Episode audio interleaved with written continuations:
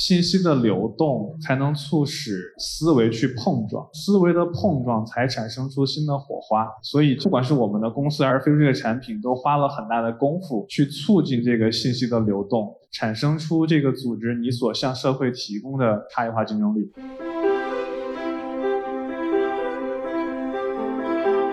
我们做 Tower 的时候，跟钉钉啊、企业微信其实都有对接。这个工程师呢，他三个平台都接触过，他给的评价是飞书的 API 太好用了。这是我第一次听到一个工程师夸一个我选的一个工具。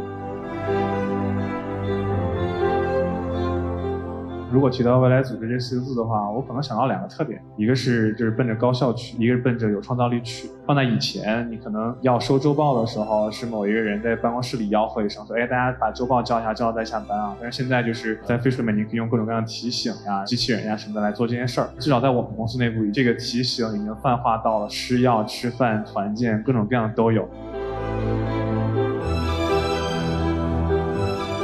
对于一个远程办公团队来讲，它有一个问题需要解决，就是员工的孤独感。所以说当时疫情之后推出了一个功能叫在线办公室，出来的时候我们还挺兴奋的。我们想这个功能应该能够很好的能够长期保持员工之间的长连接，但是用了之后发现有一个最大的问题是 CPU 完全抱不住。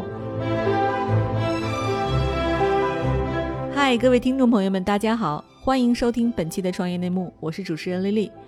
这是一档由 GGV 纪元资本发起的访谈节目，旨在为中国的听众提供更具专业视角的创业话题沙龙。我们深信，听故事是人类的古老本能，也将在每一期节目中尽可能的帮助嘉宾讲出他们最精彩的故事，讲出他们的创业内幕。大家好，欢迎收听本期的创业内幕，我是主持人 Lily。本期节目啊，由 GGV 纪元资本和飞书联合出品。我们来到了字节跳动在北京的办公室，录制了一场 live podcast。台上的三位嘉宾与台下的几十位观众分享了有关飞书的那些事儿。下面就让我们一起去到活动现场吧。感谢大家呀！今天天气其实不太好，大家还能来这个参加我们这个节目哈。呃，首先呢，就是我先自我介绍一下。我叫 Lily，我来自 GGV 纪元资本，很高兴认识大家。我负责 GGV 的 Global 市场、公关、品牌还有投后哈。非常幸运，金磊是我们的 Portfolio 啊。然后今天有请到了金磊和另外两位嘉宾啊。然后 GGV 呢是一个有二十年历史的基金，两千年成立到现在，目前是一家跨全球的基金哈，也是市场上为数不多的一支一个团队看全球的资本。然后目前呢，我们是呃十四只基金，然后有六十四亿美元的资产，旗下呢现在一共是有三百多家 portfolio，非常幸运，字节跳动也是我们的 portfolio 之一哈。然后我们是二零一七年把我们的 Musically 卖给了头条，然后换了头条的股份，Musically 就是今天大家耳熟能详的 TikTok 的前身哈。然后先这个介绍完，那我们今天呢，嗯，非常感谢字节跳动邀请我们一起来录一场 live podcast。我们这个播客呢叫创业内幕。它主要是就创业创投的事情跟大家做一些探讨。然后今天这个话题呢，请来三位嘉宾，就是我们聊一聊飞书和他那些事儿哈。首先，要不几位嘉宾自我介绍一下？金磊，你先来。好的，谢谢丽丽。啊，我是那个司马懿的 CEO 啊，英文是这个 Miracle。然后我是一六年从清华读完博，然后在微软亚洲研究院做了两年研究员，就做那个程序分析啊这些事情。然后到一八年底呢，就创业创立了这家公司。我们做的事情呢，就是深度的代码库的分析，就是说通过代码以及相关的数据来反映程序员做的工作，然后能帮助这个研发团队以数据驱动的方式去提升这个啊研发的效能。对我简单的用普通老百姓能听懂的话，就是这个帮程序员计算工作量，帮老板看程序员工作量对，就是帮助程序员那些干活干得多、说得少的程序员去 show off 自己的工作。啊，我是沈学良，我是电子科大的毕业生。我从一三年开始，我们在一直在做 Tower。Tower 是什么呢？Tower 是一个团队协作和项目管理工具。我们累计呢，现在有八十多万家的团队，累计我们管理的项目在系统上有两百三十万个。所以 Tower 一直在帮助我们服务的这些小微的客户来去做任务的追踪，然后管理项目进度，然后沉淀团队知识。我们的目标是希望能够帮团队里面的每一个人能够走得更快，然后帮整个团队能够走得更远。谢谢。啊，谢谢李李啊，我是香橙。然后我一二年从上海交大毕业之后去美国念书，然后在 Facebook 做工程师，然后一七年回国来到头条，然后加入时光相册团队，然后后来加入飞书团队，和飞书一路走过来，然后可能是现在对飞书上下了解最多的产品经理之一。然后今天很高兴大家来到字节跳动的这个学星这个办公区，然后很高兴和大家交流。谢谢。看我们台上这个嘉宾组合，大家就知道了哈。今天是一个飞书宣讲会，坐在我旁边的两位。都是飞书的用户，那我现在现场做一个调研啊，大家所在的公司现在用飞书的，请举手，啊，有三分之一看起来好啊，用其他工具的请举手，啊，这个看起来还是这个还有三分之一的朋友没举手，看来还不用工具还挺多哈。那这样吧，就我先问问两位，就是为什么选择飞书？当时是有什么特殊的功能，或者是有什么特殊的点打动了二位？好，金雷。好，那我先说吧。我们其实，在很早以前就用飞书了。那个年代，飞书还没免费。然后呢，其他的工具免费，但是我们最终依然还是选择了飞书。所以说，可以说是飞书的一个忠实粉。当时呃，主要吸引我们的有两点吧。第一个呢，就是它有很好的协同的能力，就是会把各个工具集中在一起。比如说在文档里，对吧？你可以随时去艾特不同的人。就这个功能其实是非常好的，因为实际当中在用飞书以前，我们也也都是用其他的一些友商的工具了，那就是会几几个部分其实会割裂开，这个在实际当中的管理成本其实是很大的，大家在使用上来说就有非常多很小的那种不舒服的地方，会导致大家这个使用率不高，这个在组织里其实你推这样一个工具，其实还是有很多成本的。然后第二一个特别好的功能就是它自动翻译。因为我们团队里就是国内国外都有，我们是比较分布，所以说其他的工具的话，那个自动翻译来说都是你需要可能手动去点那个翻译，或者是翻译的功能可能就是在企业版的里面就是啊，可能是做的不是很好。然后飞书这块的话，自动翻译啊比较好，所以主要是这两点嘛，最早是驱动我们用飞书的这个这个原因，对。老沈呢？呃，我可能故事稍微曲曲折一点啊，因为我们本身做团队协作工具的，所以我们在用飞书之前几乎就不用其他的软件，我们只用两个。第一个是我们自己做的 Tower，因为我们非常强调异步沟通，我们很讨厌开会，然后我们也也比较讨厌在 IM 里面你一句我一句的聊，因为那个你得耗在那里跟人家聊，所以我们都是在 Tower 上用异步的方式来去沟通的。然后另当我们需要同步沟通的时候，我们用的产品其实早期是 Zoom。啊，用 Zoom 或者是用其他的，比如微信里面用的，也是用视频会议来解决问题。所以，我们当我们确实需要面对面沟通的时候，我们就要用最高效的面对面的工具来去解决。这个后来企业微信起来了之后，我们发现，哎，用企业微信可以把我们的通讯录啊什么的弄起来，对吧？微信里面有时候员工来来去去，我都不认识是谁，而且我是一个不太喜欢社交的人，所以我不太喜欢加员工的微信，我不想看他的，我也不想让他看我的。就是说，你你你你拉个公司群里面，比如产生设计，你你看那好多我都不认识，就挺烦的。所以用了企业微信呢，解决我们通讯录的这个统一的问题。然后到后来呢，这个飞书刚内测的时候，我去用了一下，但是。觉得哎呀，怎么怎么好像不是很好，对吧？那那个是比较早了，比较早了，差不多三年前，所以我们就飞书没有打动我啊，我就继续用企业微信。然后直到一九年初的时候，我们再来用飞书，就感觉这个产品已经完全不一样了。因为我们在前两年在用的时候，觉得还是一个 IM 的这样的一个替代品，但是一九年开始用的时候，发现它把文档、群、聊天、日程这些东西，包括视频，很好的结合在了一起。那我们就特别喜欢这种高度整合的，能够在一个产品里面相互连接做的很强的。比如说，你在一个文档里面，我们写产品的一些 feature 的 PRD，那 feature PRD 的时候，我们当然会用 at 的方式来去通知人，那他就会到 IM 里面去，这个很爽。然后异步的也是，比如说飞约会的那个形式，其实对我们来讲就很适合。我们本来就是异步的，我们当然每个文档写完了之后，就是先看看完了之后 comment，然后大家再如果有需要讨论一些 idea 层面的，那就直接拉个视频会议就就聊了。所以到后面飞书就完完全全的渗透到我们这个组织里面的每一个协作的细节里面。我们 Tower 本身自己有一个在线文档的功能，但是飞书确实把我们这个部分打败了，我们自己都不愿意用我们自己的文档，所以这个是一个改变的地方啊。然后还有就是飞书 API 做的特别好，这是一个来自我们工程师的反馈。他说因为我们做 Tower 的时候，跟钉钉啊、企业微信其实都有对接。这个工程师呢，他三个平台都接触过，他给的评价是飞书的 API 太好用了。这是我第一次听到一个工程师夸一个我选的一个工具啊。好，在老沈身上我看到了一个程序员的耿直。嗯，那个刚才啊，两位用户分享了他们的体验，那我现在我听一听啊，刚才举手的用了飞书的，谁来 volunteer 分享一下？你当时是哪个点打动了你，或者现在你在用的时候哪个点打动了你？这个刚才我看那个角落有一桌同学们，然后那一桌同学有没有来？那个要不男同学吧，戴口罩那位男同学。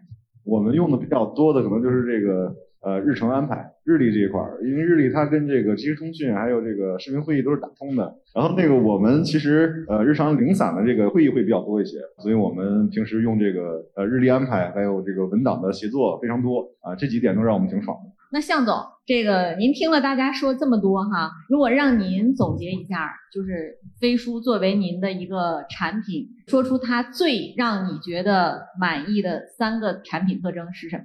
呃，首先感谢大家对呃，不管是沈总还是任总，或刚刚同学对飞书评价，这些话对于一个产品经理来说非常的鼓舞。就是如果让我现在回忆的话，哪一个点或者哪几个点，其实很难讲，因为飞书是一个特别大一个平台，然后有非常多的产品细节。然后我可能想到一个点，就是关于比如说，呃，如果在使用飞书的同学可能知道，就是有你可以把要消息给 pin 起来，钉在那个地方。然后那这个功能其实我们纠结了非常非常久，因为首先第一个这个功能名字中文名字叫啥，我们到现在为止没有一个好的一个答案，我们就叫 pin。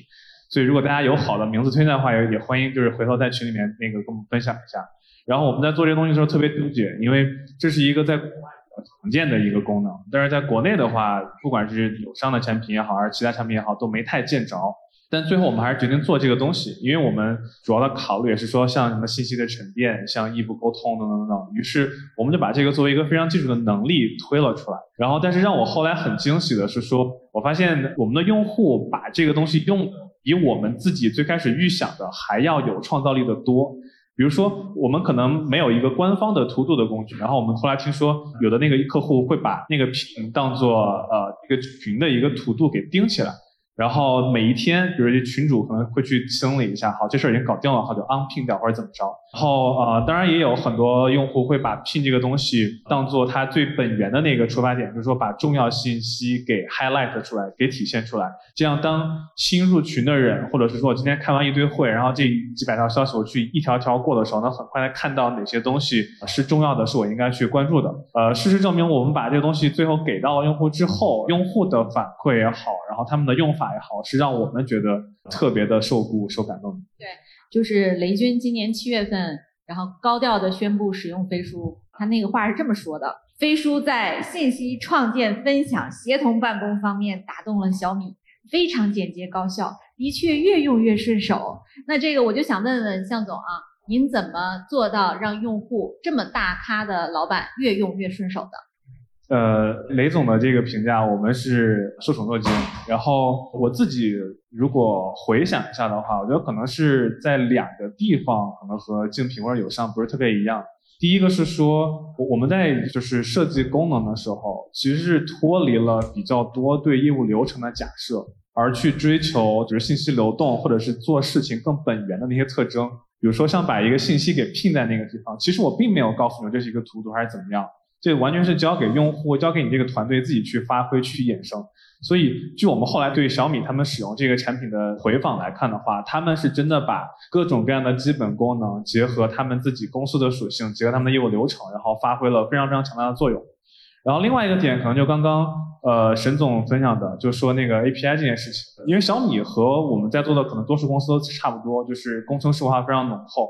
然后包括字节跳动也是这样一个公司，所以我们其实，在做飞书的呃很早很早的时候，我不敢说第一天啊，那可能第二天的时候就会把开放平台这件事情放在一个非常非常重要的一个维度上去，而且也在这件事情上加大了投入。比如说像刚刚他分享的时候提到的和呃硬件的结合，包括提到的说和客户的共创，如果大家觉得呃 API 用起来一旦觉得不顺手的话呢，随时可以盯到我们。所以我觉得主要是说一个把呃基础能力给定义出来，另外一个把这些能力又开放给客户。所以说可能是这两个因素综合在一块儿，让飞书这个产品在小米或者在我们的所有的客户中间产生了一个一加一大于二的一个一个效果。好，回答的非常好哈。然后刚才其实南总演讲里提到一个数据，我还是很惊讶，这也是我第一次看到。他说这个用了飞书之后呢，公司每周会议节约八十七分钟，招聘面试呢节约二十三分钟，跨部门的项目节约差不多两百小时。我算了一下哈，就是这其实是一个蛮惊人的一个数据了。对，我想问问两位用户，经磊和老沈，就是你们用了之后，你们觉得最大的在企业管理和效率上的提升的点是什么？好像我没太关注这个减少，倒是关注了很多行为的增加吧，比如说团队之间交流的状况啊，包括。嗯，刚刚也提到，我们一开始非常看重这个自动翻译的功能。然后这个自动翻译还不光是指那个，就是大家 chat 的时候的自动翻译，包括比如说大家拉一个会议，其实现在也都有那个 script 的那个、那个、那个、那个翻译。对，就这个的话，就是会能够促进团队之间的交流，大家的交流的频率啊、意愿呢，其实会更多。所以我们后来也有了几次尝试呢，就是那个全球的 all hands 的 meeting，就是以以前的话其实是分开的，Chinese speaking 的和 English speaking。后来呢，就把两个都合在一起，然后大家就很 happy 在那去看那个翻译的那个情况，然后呢，这个氛围啊什么的都很好。它是语音翻译吗？就是语音翻译成文字吗？啊，语音翻译成文字，就实时的把它翻译成汉语是吗？对对对。啊，你觉得它和科大讯飞哪个更准？啊，我们试过科大讯飞的。对。OK。我觉得效果还可以，然后哪怕是有一些不准的地方呢，大家就当开玩笑了。对，因为其实在线的话，大家相互之间如果有必要的话，当然就会实时的那个人来去做翻译了。对，所以这些其实促进了团队的交流吧。就有没有感觉，就是说像我这样的哈，就是没有用过飞书的用户，我听完之后我就觉得像打开了一个大魔盒，就是你跟他的用户聊一点，发现哎还有这么一功能，哎还有那么一功能，还是挺酷的。我不知道大家刚才上来的时候有没有发现啊？因为我来过自己好多好多次了，然后我每次来都发现它有点变化，就是大家一会儿上电梯可以看看，它电梯口是有二维码的，有人能猜出来这二维码是干什么用的吗？那个这位吧。啊，白衬衫的先生，您能猜出来那是做什么的吗？我猜是不是呃，可以给大家一个评写这个东西反馈的地方？就是电梯反馈是吧？对对对，就是反馈啥？就这个电梯干不干净啊？不好用啊，或者是太少了啊？大家每天会浪费很多时间啊，或者是，这是我的猜测。特别好，基本上很类似。就这个功能是，我也上次来才发现，这个二维码是为了让你在飞书上反馈电梯的速度，就是如果人多的时候，它速度慢。就会影响公司效率啊，这是非常非常有意思的一些发明。然后包括我上次跟 Zara 我们在食堂开会，然后食堂里也有那种小卡片，就是如果说我们用飞鼠扫一扫进去之后，就能看到它能够反馈你这个菜品。比如说今天中午你吃这个菜发现不好吃，你直接就拍照，然后行政马上会处理。所以它确实是像小魔盒一样，总能打开新功能。那老沈，我想听听您用了之后有什么魔盒可以给我们吗？呃。其实我们比较大的一个变化就是，确实是刚才提到那个文档，我们很多文档就是基于飞书来去写了，这是比较大的一个变化。第二个呢，就是飞书这么优秀的协作工具，我们自己也很喜欢，怎么能跟 Tower 没有关系呢？所以我们就在飞书的开放平台上做了一个 Tower 的新的版本，我们叫飞象，就他们飞书，我们飞象，各飞各的，是吧？然后这个是完全基于飞书这个平台来去打造的一个全新的产品，因为刚才上晨也讲了，其实飞书在有些功能设计的时候，它不是有意的来定义它的场景是干嘛用的，需要用户在程序员里面叫 hack 的方式来去用它，比如说 pin，对吧？你要自己 hack 出很多用法来，你可能会很爽，但是这个需要教育。我们认为在结构化协作这件事情上，我们可能在飞书这个平台上能做出不一样的东西来，所以说大家就兴高采烈的、非常高兴的就跳进飞书这个坑里面。去第三方里面再去做一个飞象这样的一个全新的项目管理跟团队协作工具，所以这个是对我们团队比较大的变化。然后这个做的过程中也发现，确实这个比我们完全独立的从头开始来去建所有的东西，差别其实还是很大的，体验不一样啊。您这是真是比较高级的用户哈，从用户到合作伙伴了。是的，是的，是的。哎，向总这种例子在飞书多吗？呃，该还挺多的，就像刚刚讲的，我们客户其实分布很多行业，然后发现每个行业的客户最后的 use case 都远远超出了我们自己最开始的那个设想。嗨，各位小伙伴，告诉你一件很重要的事情，创业内幕的听众群已经开通了。在这里，你可以和我们直接沟通，也可以第一时间了解到 GGV 纪元资本线下活动的动态，近距离聆听投资人的独特见解，并且结交其他互联网圈子的小伙伴呢。入群，你只需要添加微信公众号 CYNMXZS，我再重复一遍，CYNMXZS，也就是创业内幕小助手的拼音首字母。并在好友请求中标注“创业内幕”。接下来，小助手会帮助你完成入群操作。我们期待你的加入。那接下来这个环节很激动了，讲了这么多飞书好的地方，我们吐槽一下这个工具。有没有人想 volunteer 吐槽的？我来。啊，来，来，老师。我第一个。飞书当时疫情之后推出了一个功能叫在线办公室。其实这个功能是我们一直特别想要的，因为对于一个远程办公团队来讲，它有一个问题需要解决，就是员工的孤独感。你一个人从早上醒来到晚上睡觉，你都在工作，然后中间的这个同事你都见不到的，然后你也不可能跟同事说什么废话，对吧？一般你要视频，我们说你视频都得正式的需要你才能，要不然是个打扰。所以在线办公室那个出来的时候，我们还挺兴奋的。我们想这个功能应该能够很好的能够长期保持我们员工之间的长连接，对吧？但是用了之后发现有一个最大的问题是 CPU 完全抱不住，CPU 使用率太高了。所以这个问题应该现在都还没有解决。所以这个要能解决的话，其实还是挺赞的啊！而且我们对它还是蛮依赖的。嗯，好，向成请 diss。那个感谢沈总的那反馈，就是我觉得一听就知道沈总和 Tower 是飞书的老用户。就是在线办公室这个功能，虽然因为疫情的原因，很多公司也在用，但是也没有达到说像什么发消息这种那么高的一个渗透率。然后总的来说，我觉得我们目前做的不是特别好的一个点，就是在系统资源消耗这件事情上，就是这个点不管是。公司就是头条的内部还是外部用户都有反馈，然后我们的研发团队包括产品团队也在配合，就是在很多个方面上去下手，比如说像 PC 端、移动端的内存占用呀，然后 CPU 占用呀，然后包括冷启动速度啊什么的，都在做很多的工作。然后这个工作应该会在今年年末之前有一个比较大的一个突破进展，希望到时候大家拿到那个新的版本，然后不会觉得啊太快了，好像都不像飞书不会有这样的感觉，希望就会觉得越用越爽。金磊，你有要吐槽的地方啊？对，就是我感觉就是像日历啊，还有这个对外的一些会议上，就是呃，我觉得组织内部的问题解决都很好了，但是对外的一些活动上来说，就还是会有一些痛点。比如说的话，其实像呃，大家可能都会有有日历，特别是对外的员工，比如说我跟客户之间约的会，对吧？现在的话，基本上还是用 Outlook 来约的。那那个日历和飞书的日历，然后就同步会经常出问题，然后我自己需要专门买一台 Windows 的电脑。然后来做同步，这样的话就非常非常的麻烦。然后视频会的话，其实我们现在还没有完全摆脱 Zoom，是因为我们跟外界开会，很多时候还是 Zoom 会比较方便。然后，但是以前在老东家微软的时候呢，就是它可以比较无缝的，它有 Skype for Business，然后有一个通常的 Skype，他们之间还是能够完成比较好的联动。我不知道这块有没有将来能够解决的更好一点。向总，请 battle。这个也不是 battle，就是我觉得，嗯。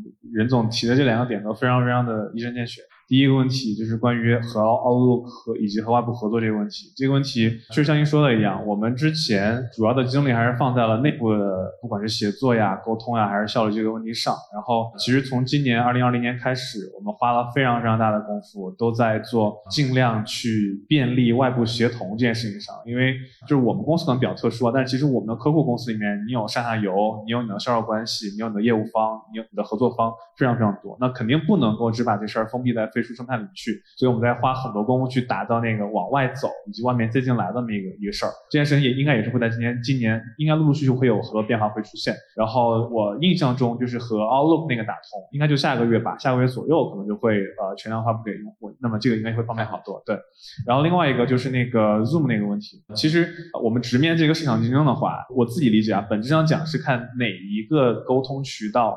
是这个市场的 market leader。举个例子，为什么大家都会今天大家来到这个会场，为什么会加微信而不是掏出飞书加飞书？因为毕竟你一天中多数时候，或者是说你最 fall back 的那个沟通渠道还是在微信上，所以这个是一个市场的竞争的一个现状，这个我们是抵消不掉的。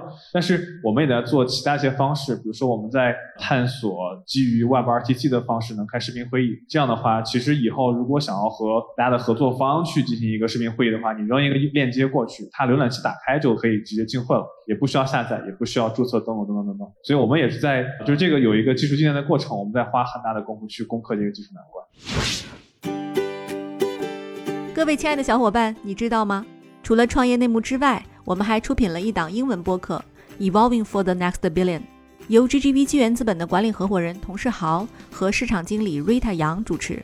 如果你对东南亚、印度、美国等海外市场感兴趣，欢迎收听来自当地头部创业公司 GVC 的声音。收听及订阅，您可以在我们节目顶端找到 GGV 的小馆，点击进入就能看到我们出品的这档节目了。欢迎喜欢收听英文播客的小伙伴点击订阅哟。如果让我们一句话概括一下，就呼应我们今天这个主题嘛，打造未来组织，三位心中理想的未来组织是什么样子的？啊，这个其实确实跟我们做的事情还真的有一点点关系。我们对未来的，特别是软件研发的组织是有一定的愿景的。觉得它会更加的扁平，更加的分布式，然后会打破很多边界。就今天的话，可能我们软件开发是有两个完全独，呃，也不能完全，就是相对比较独立的体系。一个是说通过这种公司的这种方式来去生产软件，那还一个的话是通过开源社区。我们认为未来这两者之间的这个界限会越来越模糊，然后可能一个人也不一定你一定要加入一家公司，你才能够给一个项目去提交代码。对，所以我们相信这个在软件开发领域，未来的组织其实会更加的开放。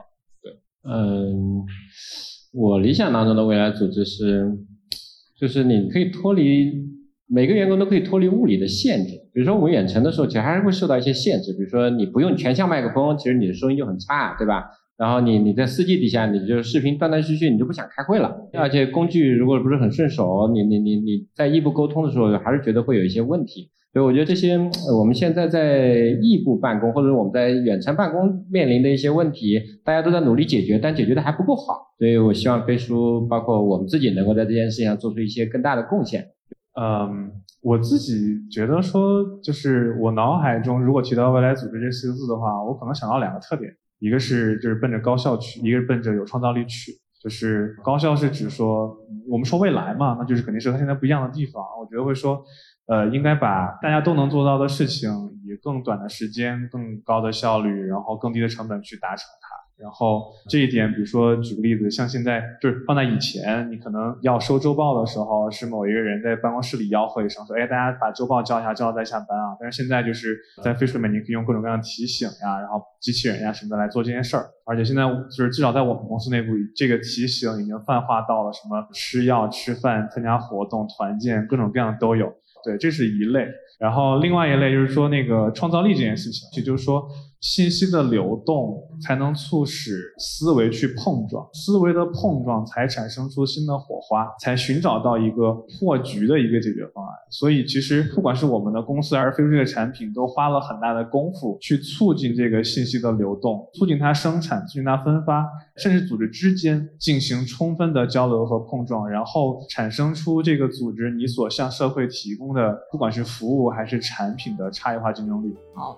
对，反正一句话说出来，就是我们现在要打造一个未来组织，咱先放掉那个诗和远方的田野，关注一下眼前的苟且和飞书哈。好好，谢谢大家。然后有什么问题，我们后再讨论。谢谢。好，谢谢谢谢。